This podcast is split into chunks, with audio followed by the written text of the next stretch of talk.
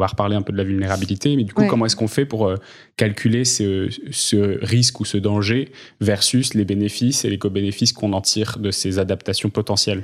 Bah, la, difficulté, c'est que ça va être un, petit peu décevant comme réponse, mais ça dépend. Voilà, il n'y a pas de règle générale. Ça va vraiment être à chaque cas euh, si vraiment on peut pas faire autrement, eh bien, euh, on va se tourner vers entre guillemets une maladaptation euh, en, connaissance de causes et de conséquences, et sachant que ben, dans un climat qui change, elle, elle, peut être, elle peut s'avérer, alors pas la clim, mais bon, elle peut s'avérer non durable.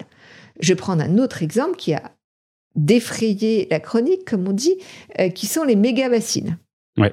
Donc les méga-bassines, euh, quand on écoute les scientifiques, euh, je vais pas revenir sur la polémique autour du BRGM et tout ça, parce que c'est... Voilà, qui n'avait pas pris en compte le changement climatique dans son étude, eh bien, les méga-bassines, ça coche aussi toutes les cases de la maladaptation. Et pourtant, et notamment parce que ça donne l'illusion euh, d'une euh, d'une disponibilité de l'eau. Hein, euh, et donc, ça va pas faire diminuer la demande, alors que l'offre, elle, va forcément diminuer.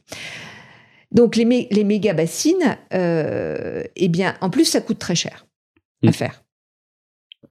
Et, c'est subventionné à 70% par les, le financement public. Et puis ça a un coût aussi de, enfin voilà, ça, ça, ça, a un coût euh, carbone important. Eh bien, les méga-bassines, euh, dans certains cas, il faut peut-être en faire mais toujours accompagné de mesures euh, de transformation des pratiques agricoles, hein, ce qui est déjà le cas d'ailleurs, et euh, ben, parce que parce que dans certains cas, alors que je ne peux pas donner comme ça, mais parce que ça va dépendre de, des écosystèmes, ça va dépendre de la région, ça va dépendre de tout un tas de facteurs. Eh bien, on sera obligé, alors peut-être pas de faire une méga bassine, mais de faire quelque chose pour euh, pallier les sécheresses dans un temps euh, donné, de façon temporaire.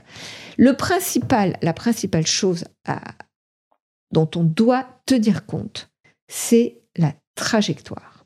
Voilà. Dans quelle trajectoire on se place quand on commence à prendre une mesure d'adaptation?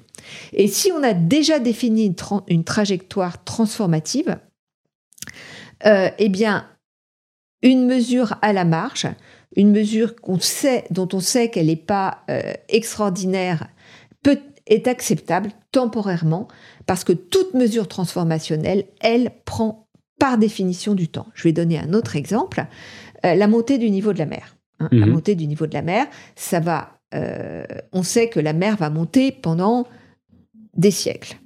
Hein. en raison de l'inertie des océans. Et quand bien même on arriverait à, stopper le changement assez rapidement, les émissions et à stabiliser la température. La, mer va monter.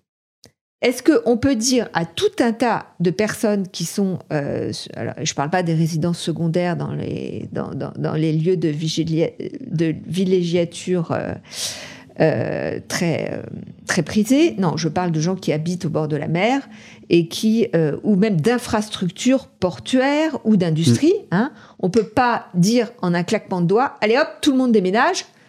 Il va très probablement falloir construire des digues parce que cette délocalisation d'enjeux stratégiques ou d'habitation ne peut pas se faire du jour au lendemain. Elle va prendre des décennies. Et d'ailleurs, quand on écoute le Valérie Masson-Delmotte, quand on la lit, et d'ailleurs elle reprend évidemment en tant que coprésidente du groupe du GIEC ce que, dit le GIEC, elle, dit, elle a dit au gouvernement, quand elle est allée voir le gouvernement fin août dernier, elle a dit en termes de, euh, de, de, ce qu'il faut faire pour les littoraux, on est en France, on est dans une course contre la montre.